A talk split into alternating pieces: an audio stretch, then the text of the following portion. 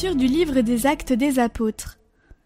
En ces jours-là, comme le nombre des disciples augmentait, les frères de langue grecque récriminèrent contre ceux de langue hébraïque, parce que les veuves de leur groupe étaient désavantagées dans le service quotidien. Les douze convoquèrent alors l'ensemble des disciples et leur dirent Il n'est pas bon que nous délaissions la parole de Dieu pour servir aux tables. Cherchez plutôt, frères, sept d'entre vous, des hommes qui soient estimés de tous. Remplis d'Esprit Saint et de sagesse, nous les établirons dans cette charge. En ce qui nous concerne, nous resterons assidus à la prière et au service de la parole. Ces propos plurent à tout le monde, et l'on choisit Étienne, homme rempli de foi et d'Esprit Saint, Philippe, Procor, Nicanor, Timon, Parménas et Nicolas, un converti au judaïsme, originaire d'Antioche. On les présenta aux apôtres, et après avoir prié, ils leur imposèrent les mains. La parole de Dieu était féconde, le nombre des disciples se multipliait fortement à Jérusalem, et une grande foule de prêtres juifs parvenait à l'obéissance de la foi.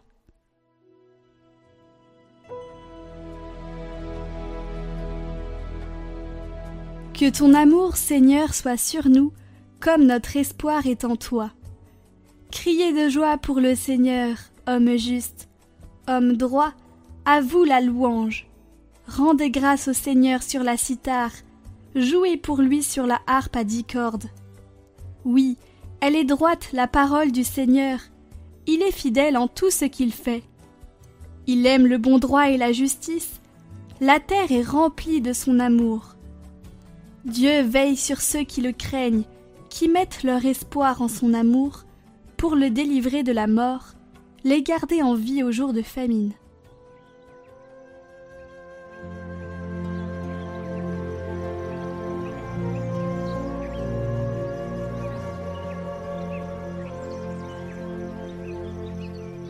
Évangile de Jésus-Christ selon Saint Jean. Le soir venu, les disciples de Jésus descendirent jusqu'à la mer. Ils s'embarquèrent pour gagner Capharnaüm sur l'autre rive.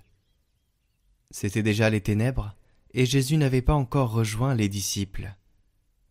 Un grand vent soufflait, et la mer était agitée. Les disciples avaient ramé sur une distance de vingt-cinq ou trente stades, c'est-à-dire environ cinq mille mètres lorsqu'ils virent Jésus qui marchait sur la mer et se rapprochait de la barque. Alors ils furent saisis de peur. Mais il leur dit C'est moi, n'ayez plus peur. Les disciples voulaient le prendre dans la barque. Aussitôt la barque toucha terre, là où il se rendait.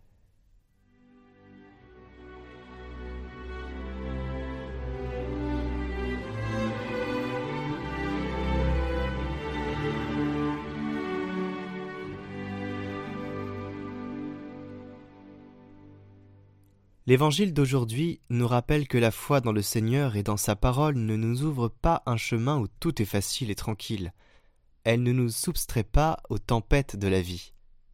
La foi nous donne la sécurité d'une présence, la présence de Jésus, qui nous pousse à surmonter les tempêtes existentielles, la certitude d'une main qui nous saisit pour nous aider à affronter les difficultés, en nous indiquant la route même quand il fait noir la foi, en somme, n'est pas une échappatoire aux problèmes de la vie, mais elle soutient sur le chemin et lui donne un sens.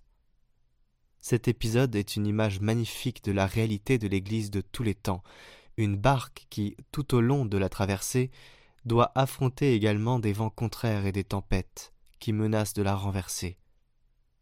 Ce qui la sauve, ce ne sont pas le courage et les qualités des hommes. La garantie contre le naufrage, et la foi en Jésus et dans sa parole.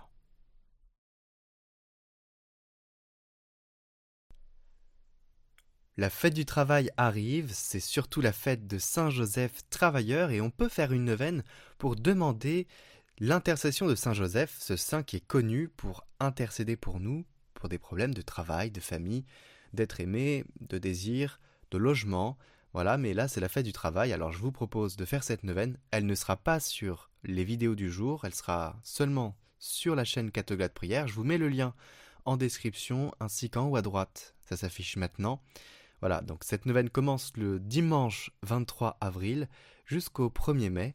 On peut demander l'intercession de Saint Joseph. Je vous rappelle que c'est des prières infaillibles parce que Saint Joseph est très généreux. Il faut lui demander précisément ce que l'on veut. Alors n'hésitez surtout pas à prendre ces neuf jours pour lui demander quelque chose de particulier.